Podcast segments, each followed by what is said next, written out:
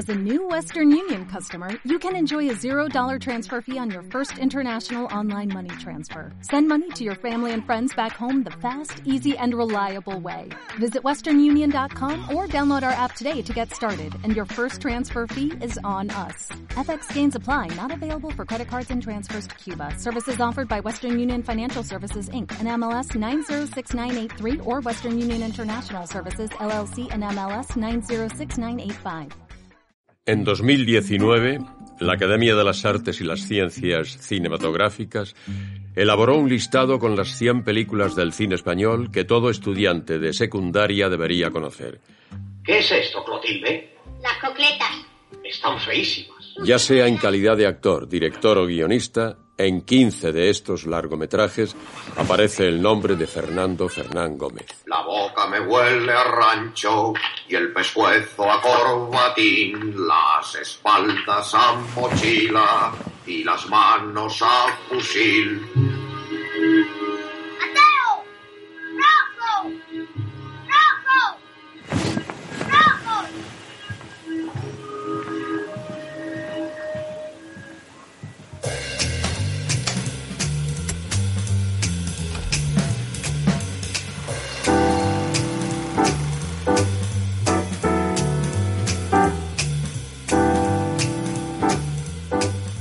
Se me pidiera ahora hacer una especie de balance, así por encima, diría eh, que los ratos buenos han sido muchos más eh, que los malos.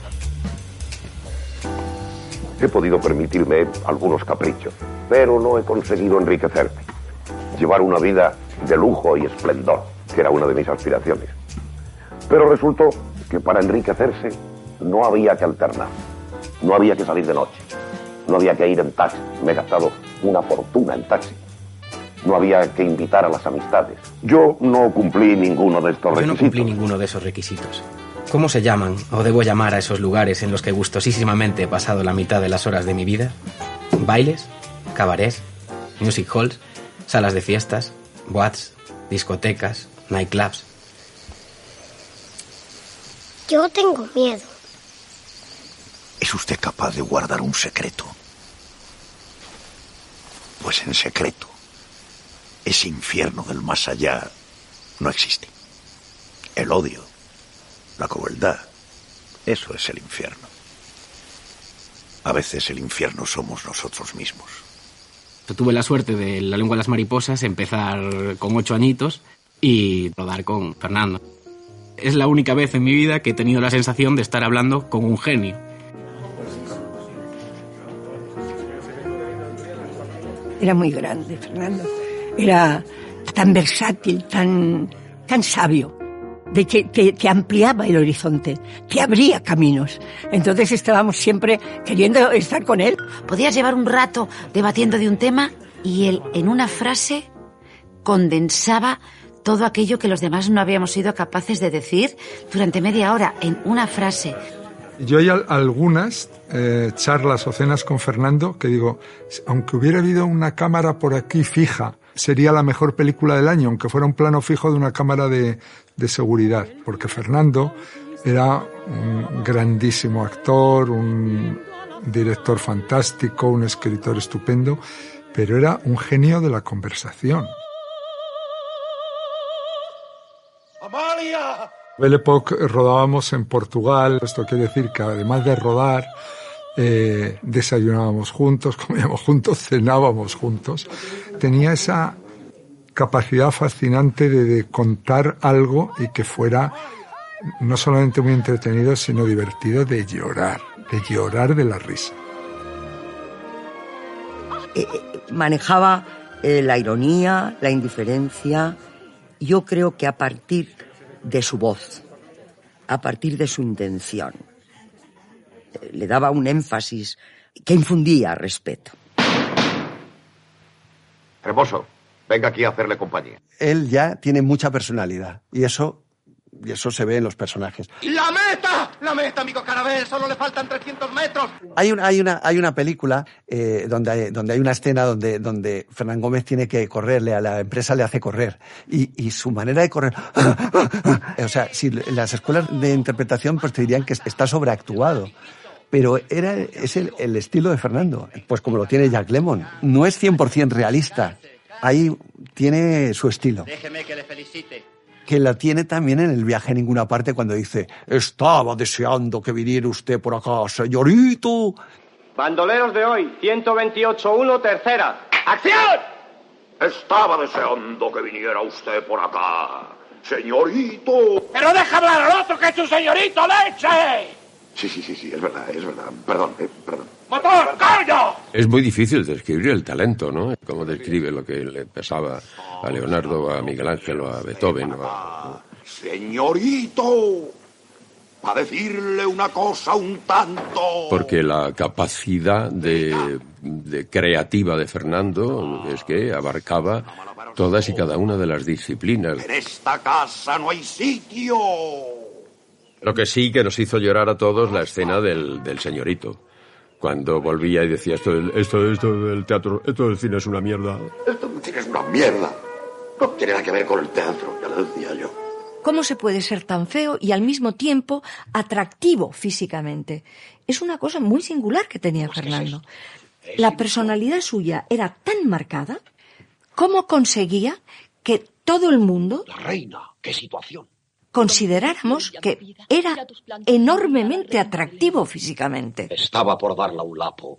Todas por mí como un trapo y con igual pretensión. Ay, infeliz del varón que nace cual yo tan guapo. Y ya por último, mm, porque yo sí me pasaría la noche hablando contigo, ¿eh? Por mucho que tú digas que esto es un, eh, un- una especie de interrogatorio policíaco Yo o no me pasaría la noche hablando contigo. Sigan. Me has dejado planchada. Pero, me tengo que recuperar. ¿Ves? El Fernán Gómez la ha Eso dejado es mentira, si no te he dejado ni plan ni nada. Hasta colorada me has puesto. Hasta colorada. Apártate, voy al baño. Creí que venía a sacarme a bailar. Como le gustan las chachas. Es que era un talento, era un talento muy grande. ¿Quién? Y claro, eso también en España tiene un precio. Era un actor, como él lo decía, un cómico, para los escritores era un cómico, para los cómicos era un intelectual, ¿no? Era un hombre que de niño había sido tan largo, tan alto y tan pelirrojo. Era una persona que tenía un ajuste difícil en el mundo, ¿no?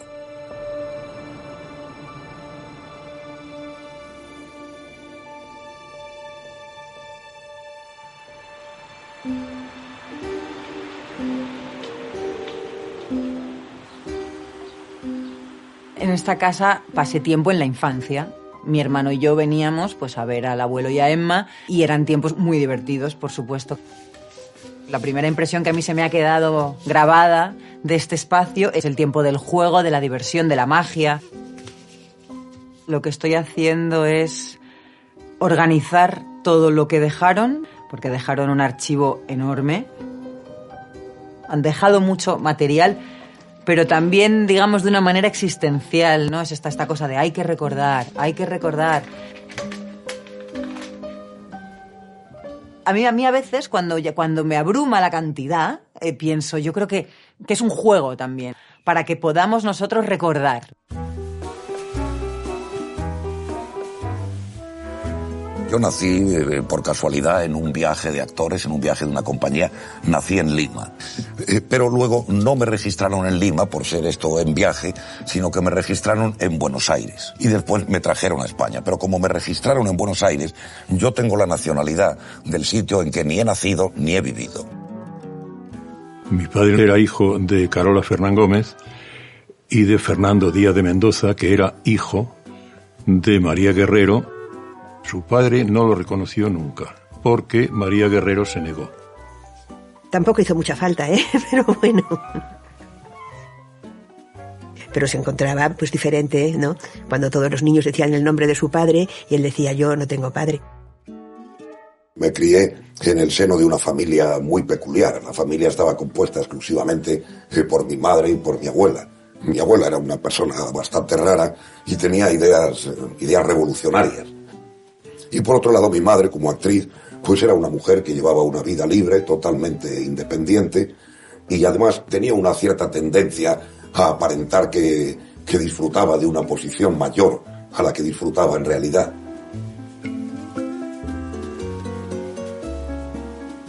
Precisamente este es uno de sus baúles, que está lleno de sus cosas.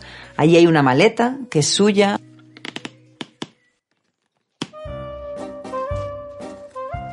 Aquí dentro había pues cartas, periódicos y muchísimas fotografías también de la época de Carola, de Carola en escena o Carola posando, autógrafos firmados, fotos de otros compañeros de trabajo.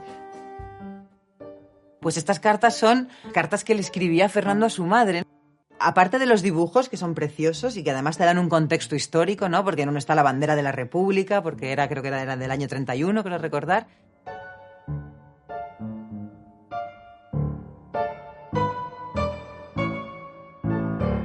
Tengo nueve años y 71 mi abuela.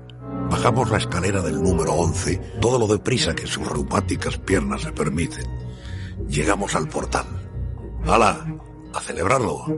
Los porteros, que conocen y comparten las ideas subversivas de esta campechana y castiza vecina, la saludan alegremente. ¡Viva la República, doña Carola! ¡Viva la República! contesta ella. ¿A dónde va, usted, va usted con, el chico? ¿A dónde hay que ir? A donde hay que ir, a la Puerta del Sol. Yo no era más que un chico, un chico pelirrojo, feo. Novelas policíacas, novelas de aventura, Los Tres Mosqueteros, Sandokan, Tarzán de los Monos. Todo aquello, aquel mundo imaginario, las aventuras, asesinatos, intrigas, iban a convertirse de repente en una tremenda, canallesca, sanguinaria realidad.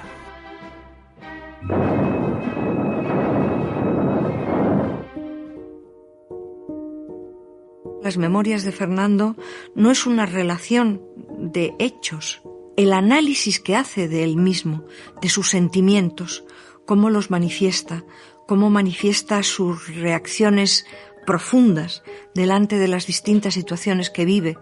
Eso es lo que a mí me parece sorprendente de esas memorias casi en cada género literario, ha dejado una obra de primera calidad. Él tiene una de las grandes obras de teatro del siglo XX en España, que es Las bicicletas son para el verano. En un país serio, esa obra sería de repertorio. Porque es simplemente una de las grandes obras de teatro que se han hecho sobre la guerra civil desde el punto de vista de la gente común, ¿no? Yo no sé si os habréis dado cuenta que hoy casi no había lentejas. Yo sí, pero no me ha chocado. Cada vez hay menos. Ya, ya, ya, ya, ya, ya, ya, ya, ya. Pero la ración que dan con la cartilla es siempre la misma. Pero aquí, en una ciudad, en Madrid, tienes razón. Además, tan lejos de la frontera, ¿con quién podía España tener una guerra? Lo que más aflora en las bicicletas son para el verano es la tremenda diferencia que hay entre el sentir, las preocupaciones, la óptica de los políticos y de los protagonistas de la historia con el sentir de la gente común. Quiero estar siempre a tu lado. Quiero a tu lado estar siempre.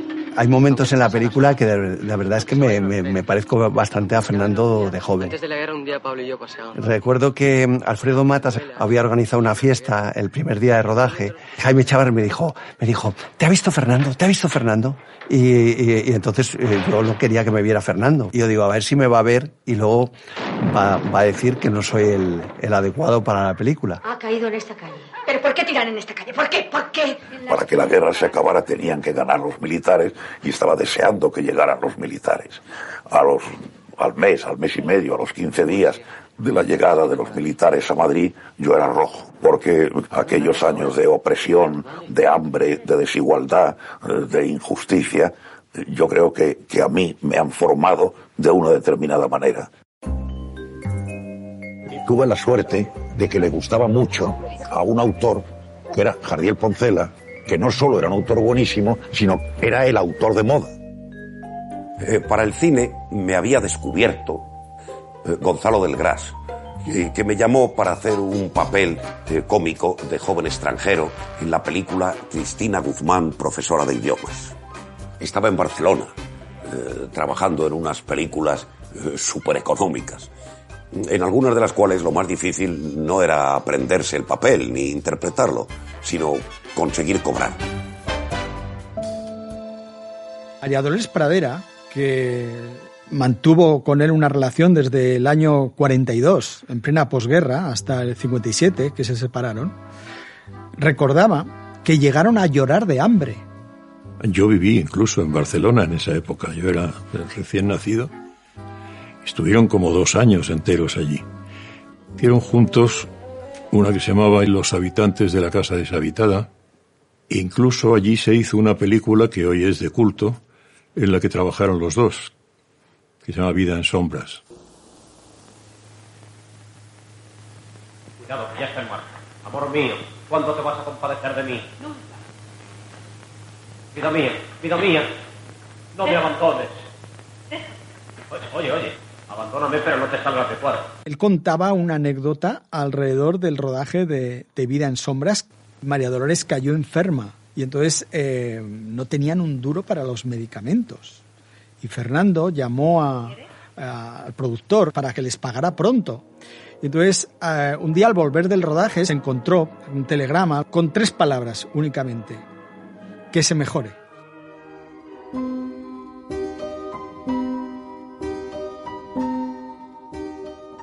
Entre los muchos tesoros que han aparecido aquí, este.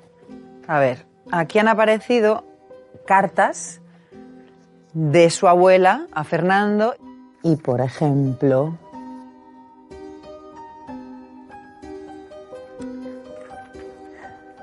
esta, que es del 23 de marzo de 1943. Bueno, pues el último párrafo dice, no tengo más que decirte, sino que te cuides lo mejor posible y que no acumules muchos libros y papeles, pues no olvides que pagaste 40 pesetas por exceso de peso en el baúl. De modo que mira por tus intereses lo mejor posible para bien de todos. Los sellos han llegado sin tachar.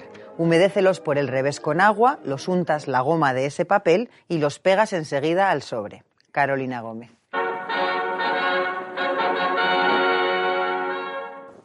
Y la verdad es que era muy difícil eh, alimentarse relativamente bien con poco dinero en aquellos tiempos del extraperlo. Guardo eh, muy buen recuerdo de aquella época de Empezó en boda, porque fue eh, la primera película en que coincidí con Sara Montiel. Buenas tardes, don Antonio. Una de las películas eh, que recuerdo especialmente era Embrujo, de Carlos Serrano de Osma. ¿Y quién es ese diamante? ¿De dónde lo ha sacado? Esta es Lola. Lola, este es don Antonio. que era muy curiosa porque era una película eh, intelectualista, esteticista, pero en la que los personajes eran Lola Flores y Manolo Caracol.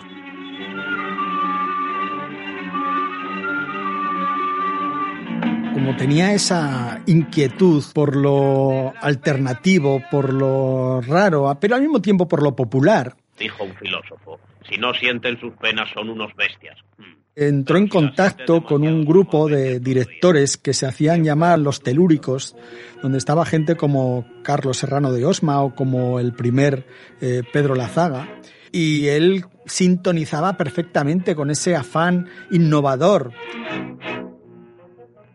Botón de ancla, botón de ancla. Todos unidos, unidos todos, nos salvaremos de todos modos. Botón de Ancla, una película alegre, desenfadada, ligera, Tenemos que ir más cerca, pase lo que pase. y tuvo una buena aceptación por parte de la crítica, por el público y, sobre todo, y lo que era muy importante en aquella época, eh, eh, por las autoridades. Después de Botón de Ancla, intervine en muchas películas, entre ellas eh, Tiempos Felices, El Último Caballo, El Capitán Veneno, eh, Facultad de Letras, eh, La Mies es Mucha. Nombre del único Dios de los hombres, me niego a lo que pedís. Y no habéis de pisar ninguno la iglesia mientras yo tenga vida. Aunque algunas tuvieron bastante buena acogida, ninguna llegó a igualar la aceptación popular de Balarrás. Oye, Balarrasa, ¿qué tienes tú que decir de la cuarta? Lo que todo el mundo sabe, que va detrás de la tercera. Pues esta vez va por delante. Cuidado, este es el orden. ¡Orden, señores!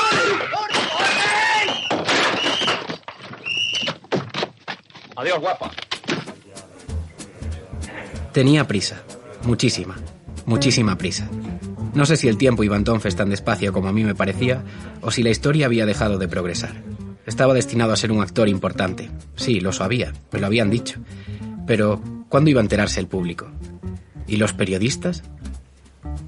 Tuvo una serie de éxitos más o menos continuados, pero ya en ese momento, y él entonces tendría eh, 29, 30 años, Él pensaba que ya había llegado a su techo como actor, porque sabía de la fugacidad del éxito, de la fugacidad de la fama, especialmente en ese mundo. ¿no? Él siempre decía que la, que la fama, en el mejor de los casos, ese brillo eh, que da la fama, que duraba en España como mucho tres años, pero como mucho, ¿no? En la época de la posguerra en España, era absolutamente necesario ser alguien.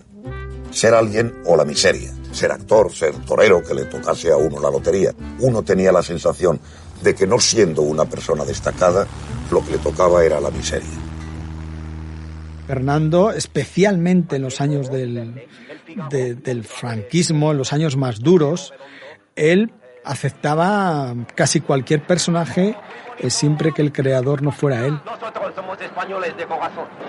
Incluso las razones ideológicas eran poco importantes ¿eh? para aceptar o rechazar una, una película. A querernos bajo este sol de tu tierra. El sol de España.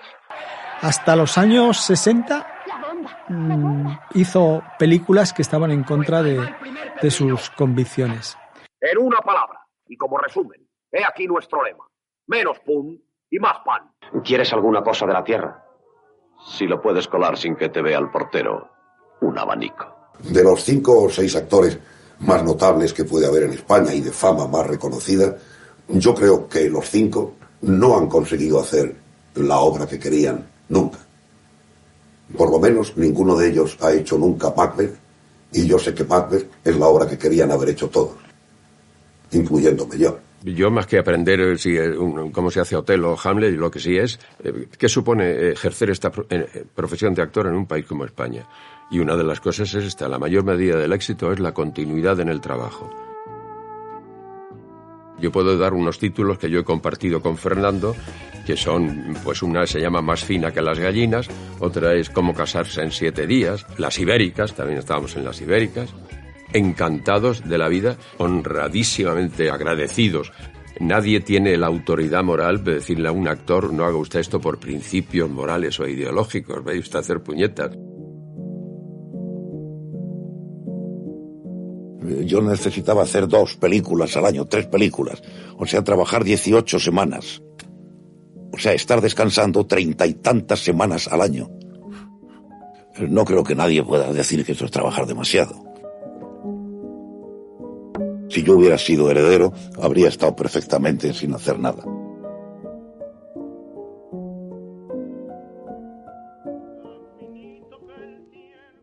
Nunca llegaría a ser rico si se quedaba sin trabajar. Él solo podía vivir por el trabajo. Era esa contradicción. No estaba mm, ni un minuto sin trabajar. Hacía, preparaba, mm, escribía, pensaba. Era su única satisfacción profunda y al mismo tiempo le daba pánico el escenario. Mire. Marisa Mel.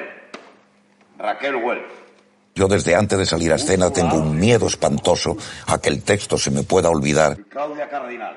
Se quedaba paralizado entre bambalinas y mm, no recuerdo haberlo empujado. Pero sí había esa sensación de como te descuides hay que empujar a Fernando para que salgan. A mí lo que menos me gusta del teatro es eh, hacerlo como actor en escena. Luego tampoco me gusta nada verlo. En el Eh, hemos proceso venido aquí, en realidad hemos venido a promover este espectáculo y a convencer a la gente de que debe ir, pero yo desde luego no iría. ¡Uy!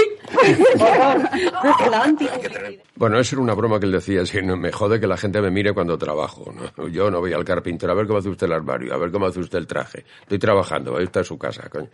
No, lo que sí, Fernando decía, era partidario de la función única. Hacer un día la función y ya, y ya nunca más.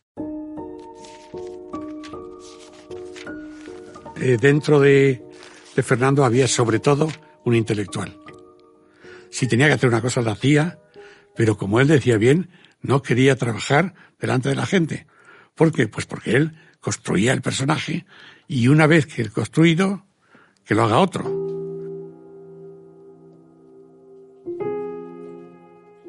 Esto que hacía en el Instituto Italiano de Cultura, muchos los hacía con mi madre.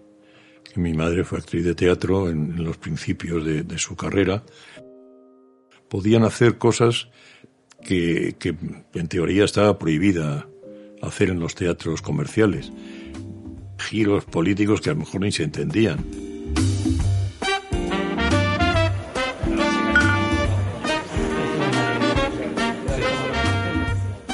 Frente al coro de elogios no podían faltar voces discordantes.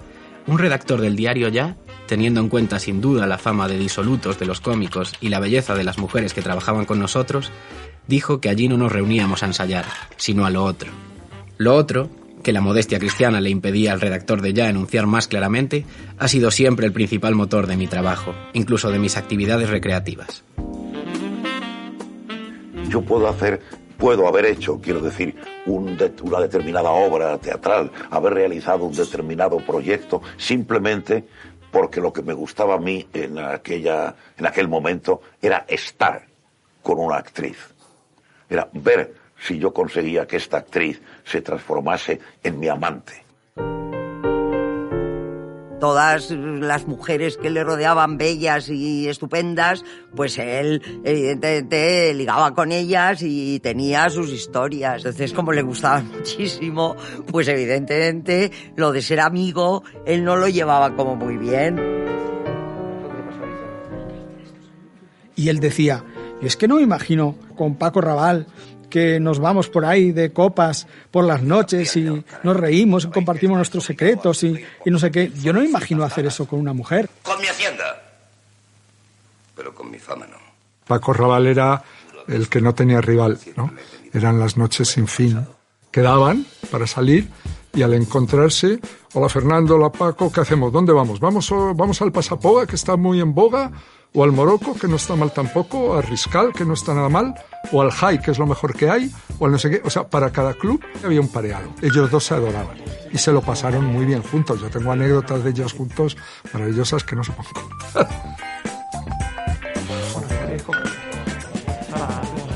Otros compañeros de mi profesión saben que yo me lo he gastado todo en estas señoritas de alterne. Todos mis ratos libres los he dedicado siempre a ir a, los cabarets y a las salas de fiesta para estar con chicas. No entiendo eh, por qué, si por medio del alcohol o por medio del café, y no hablo ya de mí, sino de señores como Poe y Baudelaire, se consiguen esas obras maravillosas eh, de arte para la historia de la humanidad, no comprendo por qué el alcohol y el café y la marihuana y la cocaína tienen que ser perseguidos cuando se utilizan para esto. La mujer se imagina siempre el cabaret como un lugar endemoniado. El Fernando que yo conocí, cuando se encontraba a gusto, no tenía filtro. Decía exactamente lo que se le pasaba por la cabeza. Y cuando hablaba de su relación con el alcohol, también era muy sincero y muy transparente. Y él se reconocía alcohólico. Incluso hacía una reflexión y es que los únicos instantes de su vida en los que él se había sentido indudablemente feliz era cuando estaba borracho.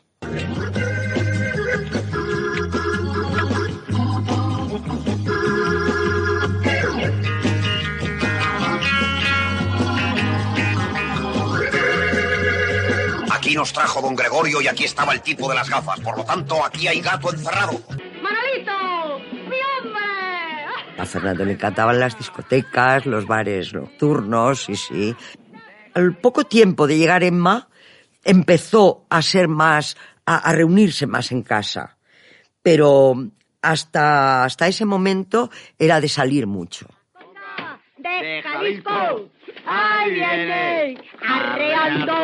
Él ha habido tres mujeres muy importantes en su vida, todas unas mujeres muy bellas y muy inteligentes, ¿no? Sea María Dolores Pradera, sea Analia Gadé, sea Emma Cohen. Estando delante de usted, la imaginación sobra. Muy bonito. ¿Usted es intelectual? Un poco. Hice el bachillerato. Pues tenga cuidado, es peligroso. Cuando conoce a Emma Cohen, se para el mundo. En Man apareció en un carruaje y, y Aquí no ha pasado nada. Y Raúl ha quedado en buenas manos. Al maestro le ha pasado algo, qué barbaridad. Y, y un hombre como Fernando, que diría, en esa edad, con todas sus inquietudes todavía en, en funcionamiento, en Mavino, era como la Turmis, ¿no? Emma fue pues el, el amor de su vida. Es muy guapa. Más guapa que todas las americanas juntas. ¿Estás tratando de conquistarme? No. La llamaba un poco campanilla, ¿no? Por la cosa de, de, de, de- de lo, lo alegre, lo cariñosa, lo, lo abierta que era, lo transgresora. Cada uno tenía su espacio y su parte de creatividad. Y yo creo que los dos se ayudaban mutuamente.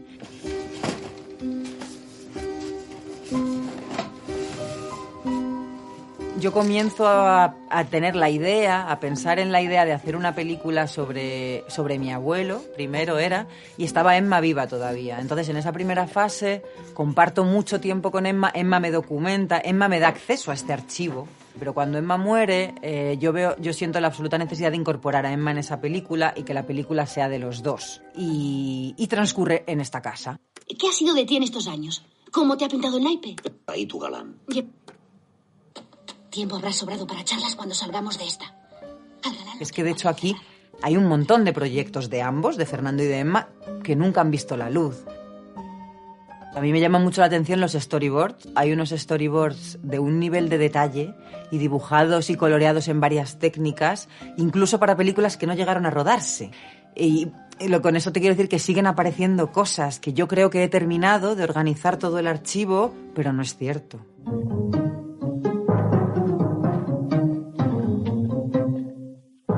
Oiga, Tomillosa, ¿estos son parchís, mecano o parálisis total? Son los atracadores del banco, señor comisario. ¿Esta es la banda que acabamos de capturar? Sí, señor comisario. Yo eh, creo que he aprendido muchísimo más en la, en la tertulia del café, sobre todo en la que yo asistí más asiduamente, que era en la del Café Gijón, cuando era una, una pura tertulia literaria, de lo que había podido aprender en la universidad. Fernando era habitual de varias tertulias, en las cuales estaban las personas más inteligentes de aquel momento que andaban por Madrid. Eran Camilo José Cela, eh, César González Ruano, Umbral más tarde, eh, sí, Manolo Alexandre, que era también como su hermano, Juan Estelrich. Manolo Pilares, que era un escritor asturiano y es con el que montó él el premio de novela Café Gijón. Dios, oh, pero no triunfaré. Prevenido. No firmaré jamás. ¡Muera conmigo el honor de Palencia! Cuando Bardem y Berlanga me ofrecieron que interviniera en esa pareja feliz, ¿Cómo que qué ha pasado? Que se le ha caído encima la monarquía. Eso es en las películas. ellos eran dos jóvenes que empezaban y yo era un consagrado. A pesar de que los tres teníamos la misma edad. Mira qué parejita tan simpática. Y el hecho de que el protagonista de esa pareja feliz fuera Balarrasa, el que se muere en botón de ancla, no sirvió de nada. Y la verdad es que cuando se estrenó pasó sin pena ni gloria. Aunque hoy ocupé un lugar de honor en la historia del cine español. Es que somos la pareja feliz. ¿La pareja qué? La pareja feliz. ¿La pareja feliz? Ahí va, qué gracia. Y son felices porque no pagan, ¿verdad? Valiente cara dura.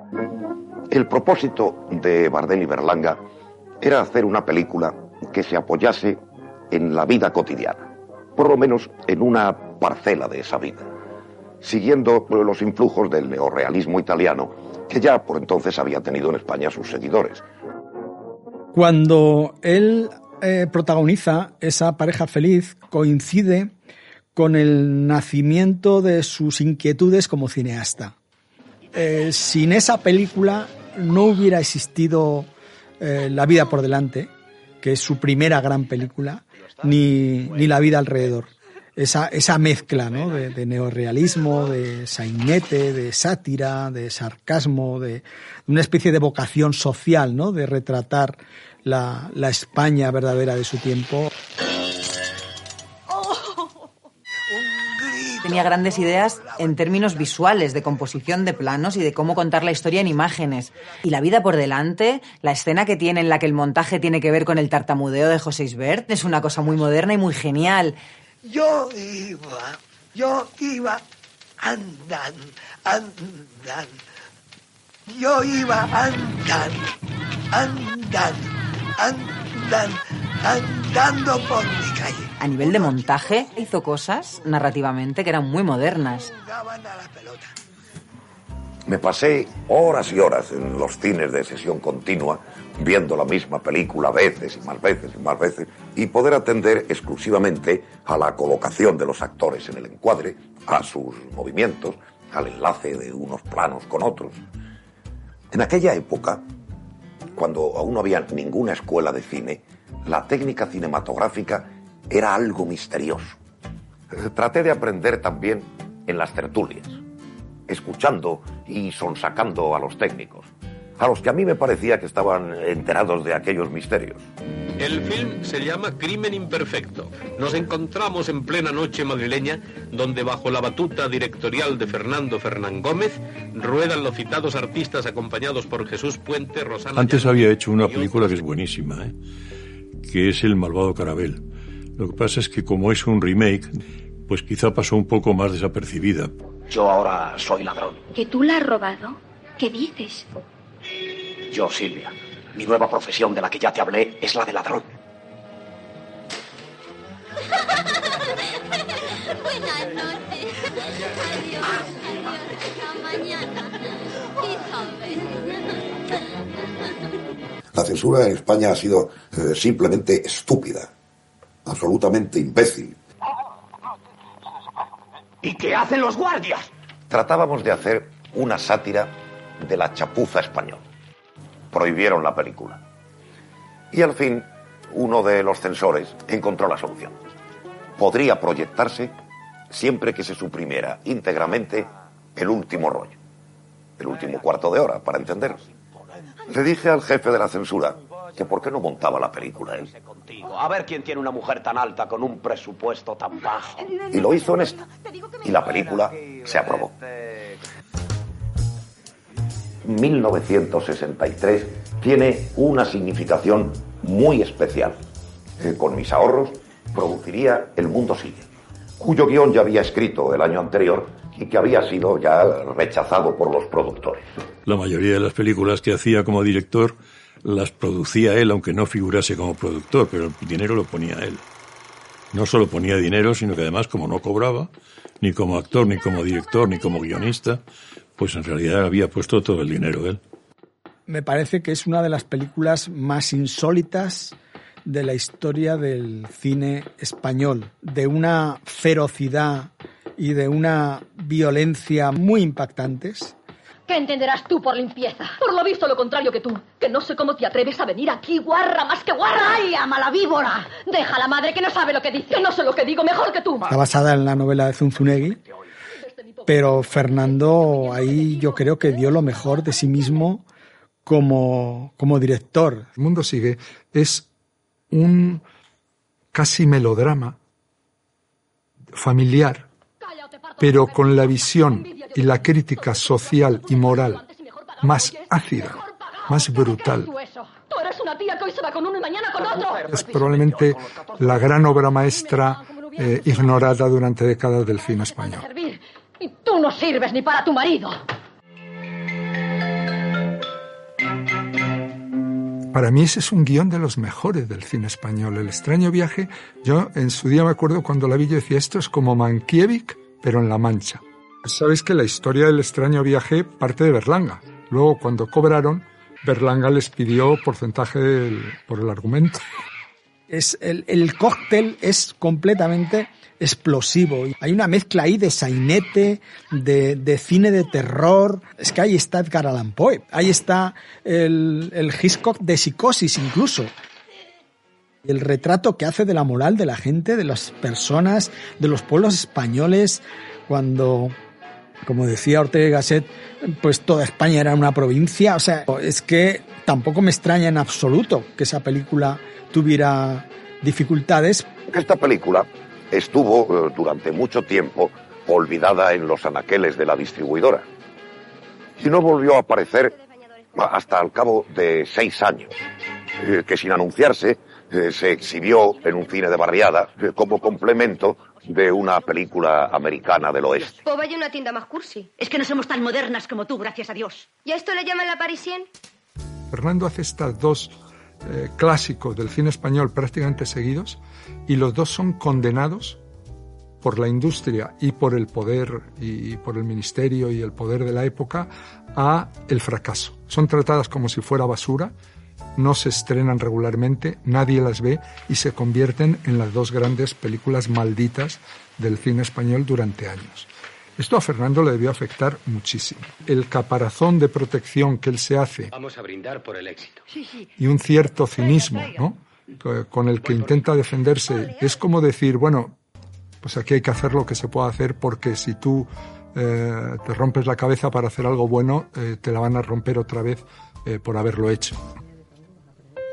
He conseguido que si me encargan una película la puedo dirigir, pero sin embargo la línea que yo apuntaba o que quería trazarme, la verdad es que no he podido o no he sabido continuarla. Que es verdad, o sea, tiene películas que son para mí de las 10 mejores del cine español y luego tiene a lo mejor otras que son desastrosas, ¿no? De hecho, una vez me dijo, mira, solo he tenido cuatro o cinco veces la impresión de estar haciendo una buena película. O sea, eso es muy fuerte. Voy a decir, pero a la vez es, es de una lucidez y de un realismo tremendo, ¿no? Entonces, de allí al nivel del pincho, vienes cantando, pero fumar es un placer. Coge un pinchito. Ah, no, pero fumar es un placer.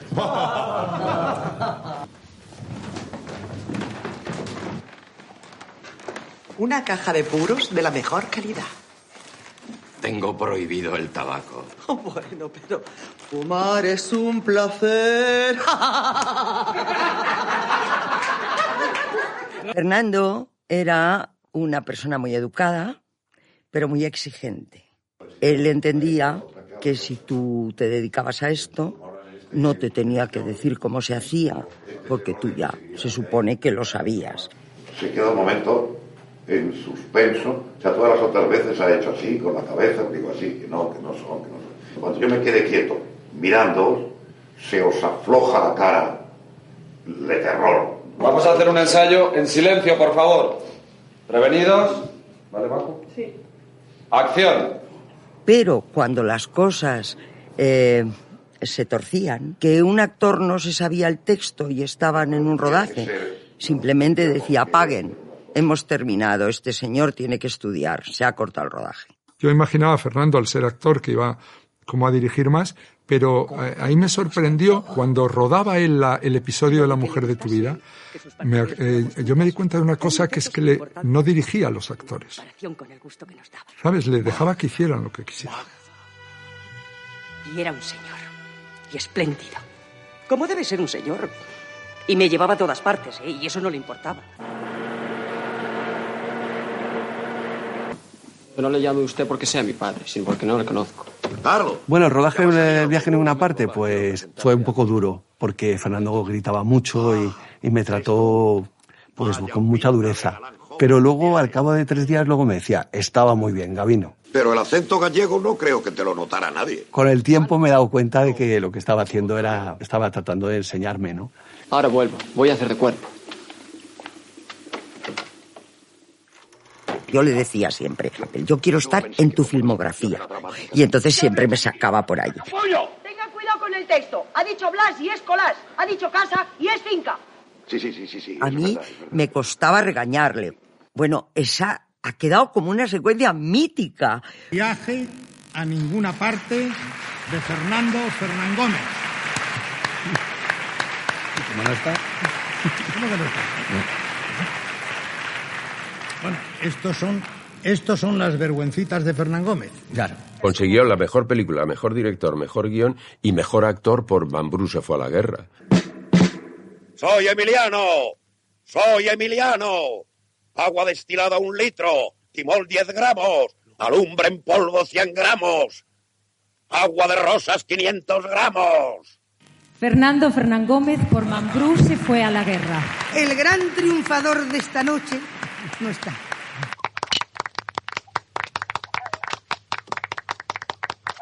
¡Viva el abuelo! Fernando decía que él no va a, a un sitio de estos. Si sabe que se lo van a dar a él, bueno, va. Pero para estar ahí pendiente de que si sí o que si no, que vaya otro y lo recoge. Si le toca, que lo recoja.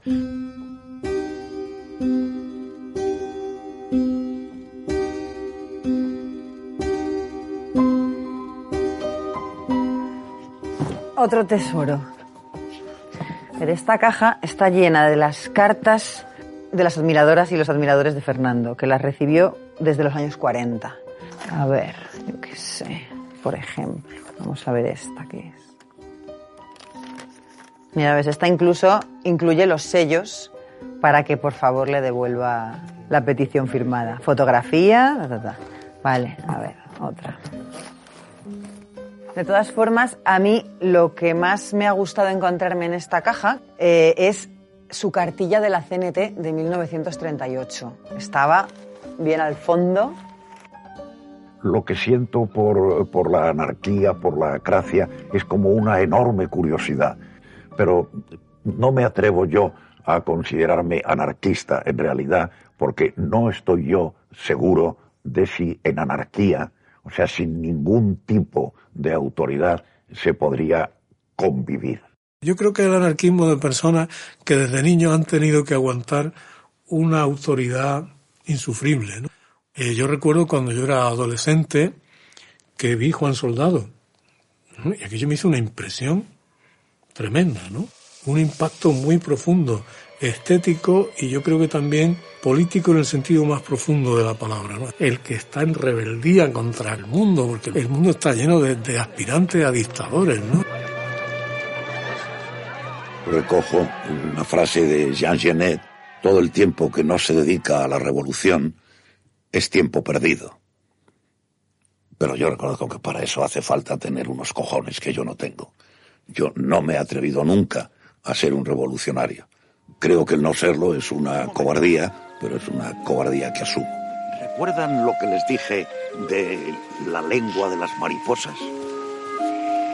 Sí, que tienen como el muelle de un reloj. Eso es. El gesto, el tono de voz, el carácter, la fuerza, la proyección. Aunque solo tuvieses una de esas cosas que, que tenía Fernando, ya serías un gran actor. Pero de algo estoy seguro. Si conseguimos que una generación, una sola generación, crezca libre en España, ya nadie les podrá arrancar nunca la libertad. Llega un momento a partir, seguramente, de sus, eh, diría yo, 60 años, donde está en estado de gracia sistemáticamente. Siempre. Nadie les podrá robar ese tesoro. No está ni bien ni mal. Está genial siempre. Los senos floridos a ambos. Los primeros días de Belle Époque rodamos por la noche una secuencia que van en un carro. Solo habla Fernando y lo que hace Fernando ahí es recitar un pedazo de la montaña mágica de, de Thomas Mann. Y déjame sentir la exhalación de tus poros y palpar tu vello. Imagen humana de agua y albúmina.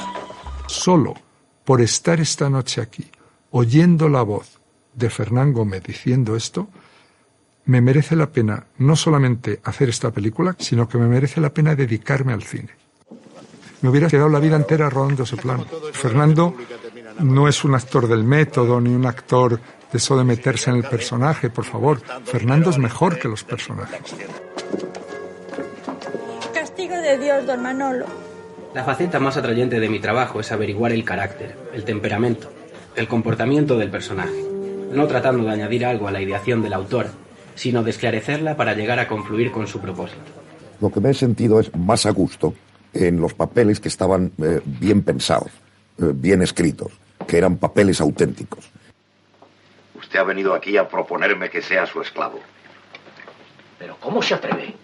Si fue usted mismo el que... Sí, el otro día yo se lo propuse a su mujer, pero hoy usted viene a proponérmelo a mí. No hablemos más. Acepto. Y entonces a algunos directores, como a Saura por un lado, a Víctor Erice por otro y a Armiñán por otro, se les ocurrió esto de encomendarme unos papeles serios, que a mí me parece que fue una cosa convenientísima para mí. Una vez pasado el asombro, no tardó en apartar la vista. Es a partir de los años de la transición, ¿no? Eh, ahí ya ha llegado a un nivel de dominio de los registros de su oficio, de conocimiento de sí mismo, que lo borda siempre. Y es, vamos, un espectáculo ver al Fernán Gómez de, de esos últimos 25 años de su carrera. Con Josefina Molina y, y su personaje en Esquilache es especialmente brillante. 13, 14, primera. Por Dios os lo ruego, señor. Tenéis la virtud de hacerme reír y no debo en este momento. Pero el de Pim Pam Pum Fuego es un personaje que se distingue en su filmografía, porque creo que Fernando hizo muy pocos personajes más desagradables que, que ese, muy endiablado de, de interpretar. ¡La verdad! ¡Toda la verdad! Julio.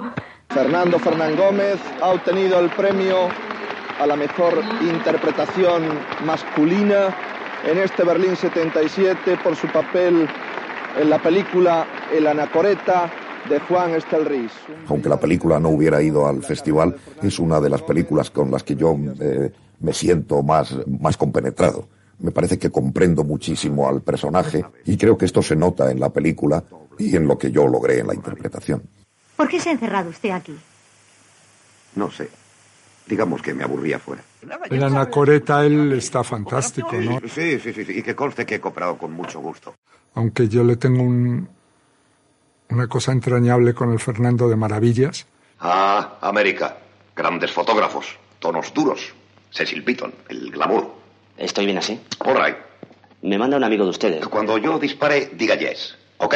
Ok. No, no, no. Ok, no. Yes. Yes. Yes. Él hace ese personaje que quiere ser judío y no le dejan. Yes. Holocausto. Holocausto. Holocausto. Holocausto. La inmensa mayoría de los directores de la historia del cine español han querido trabajar con él. Hay una especie de unanimidad alrededor de que ha sido el, el número uno, ¿no? Hay un caso que es muy particular y es Luis Buñuel.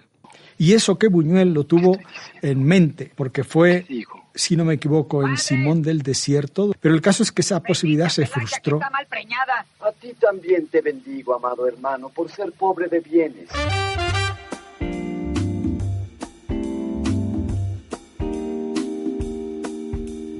Fernán Gómez era un, un actor eh, completamente disciplinado, daba gusto con él. Vamos, lo primero que me dijo es, yo no pienso, yo soy actor. Entonces se quedó quieto en su sitio, fue a las marcas. Señor comisario, buenas noches. Aquí debe haber un equívoco. Él es el responsable. Naturalmente. Un purito, señor comisario. Apunte, intento de soborno. Entras en cuadro, y claro, cuando entras en cuadro, cuando Es tiene cuando que coincidir conviene. con que alzas la cabeza y haces la mano.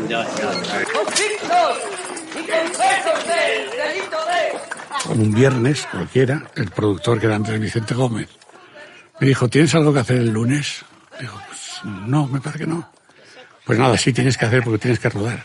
Vas a sustituir a Fernando Gómez. Entonces me fui a ver a Fernando, le pedí, eh, como es lógico, la venia, me la dio encantado de la vida. Sé que te pasa algo. Ayúdame. Necesito que alguien me ayude. Y él salió, que creíamos que se nos iba, de la operación del cáncer en el, en el hospital y se fue a París a rodar esa película. Cualquier otro hubiera rescindido el contrato, pero él decía que el guion era de un amigo suyo y que tenía que hacerlo.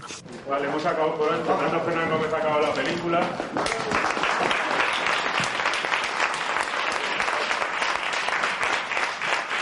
Le adorábamos, ¿no? En los dos sentidos de la palabra, de cariño y de, y de adoración, de reverencia, ¿no? Era un gran señor, era, era un tipo fuera de serie, entonces la gente le emocionaba mucho trabajar con Fernando. Cuando rodamos el, el embrujo, ya él estaba bastante delicado, nunca hubo el menor problema, pero él dijo una frase que a mí me, me, me destruyó, que dijo, si es que yo ya no puedo hacer películas. Acción. Movemos la silla. En Mía Sara también, pues sí que se adaptó, digamos, el papel. Tampoco es una adaptación que tuviera mucho problema porque simplemente el abuelo iba a estar en silla, iba a estar en silla de ruedas. Graba vídeo. Bueno, después yo siempre suelo decir, ¿no? El triste privilegio por el haber estado en mi primera película y yo en su última. de los peces. Una última mirada y aunque la distancia era insalvable, me dijo en voz baja, ven. Fin. ¿Fin? Yo no he dicho fin. No. No, hablo nunca, estoy mudo. No hablo, que no hablo.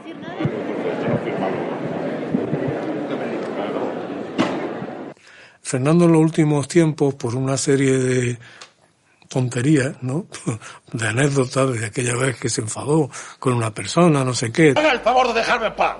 Déjeme en paz. Pues déjeme de admirarme, no me hace falta su admiración. ¡Vaya usted a la mierda! Se corre el peligro de reducirlo a una caricatura de un señor, de un señor anciano eh, mal encarado, ¿no? Él era un hombre muy tímido que necesitaba un entorno muy seguro. Yo lo recuerdo cuando fue elegido para la academia, él se sentía como amedrentado. Yo me ponía de acuerdo con, con Emma, lo esperaba en una esquina cerca de la academia y se tomaba de mi brazo y en- entraba conmigo. Y yo me quedaba siempre a su lado dándole conversación porque él enseguida se sentía solo.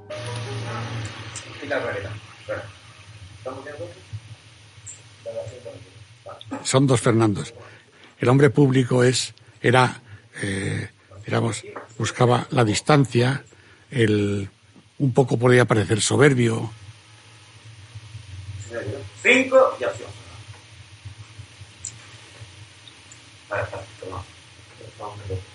pero el, el, el Fernando cercano, familiar y eso, era encantador.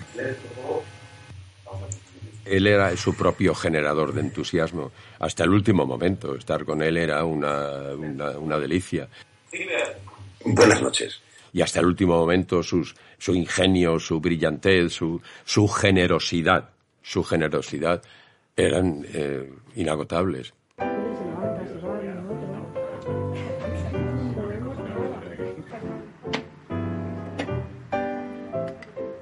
Las nocheviejas eran empezar a las 7 de la tarde, generoso, bien de Vega Sicilia, y ahí nos daban las 12 de la mañana del día siguiente. Y bueno, bailando, cantando, disfrutando de la vida. Empezaban las cenas con cuatro, seis personas, luego se añadían dos, luego se añadían cuatro, y al final se abrían las puertas y entraba, concretamente en Nochevieja, el primero que pasaba. fui con David Trueba y con Juan Diego. En ese momento fue cuando eh, escuchamos por vez primera eh, conversar en, en, su salsa a, Fernando, ¿no? A esas, cuatro de la mañana.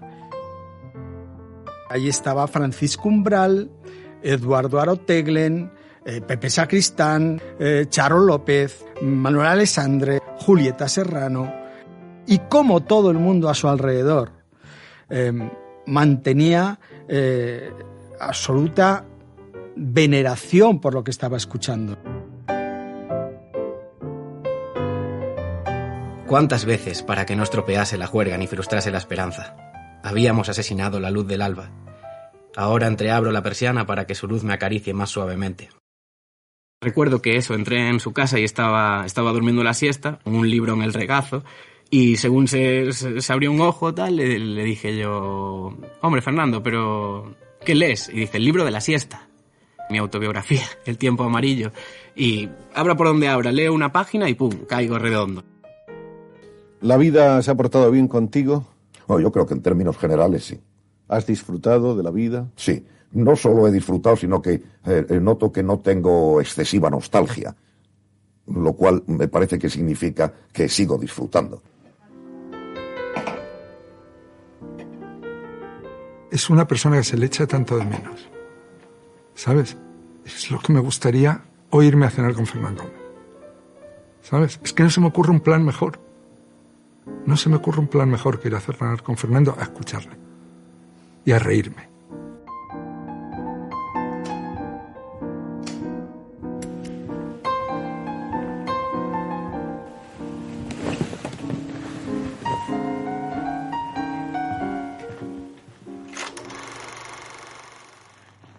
He conseguido ser en estos comentarios ni tan profundo como unos hubieran querido, ni tan frívolo como les hubiera apetecido a otros. Algunos los habrían querido eh, más breves o, más divertidos. Otro quizá eh, los hubiera preferido más extensos, más serios. Puede que haya quien haya echado de menos en ellos análisis profundos. Otros, estoy seguro, habrán notado la falta de cotilleos del corazón. En la imposibilidad de seguir el aire de todos, decidí seguir el mío. Pido perdón por ello. Yo lo he pasado muy bien charlando con ustedes y espero que a algunos de ustedes les haya ocurrido lo mismo.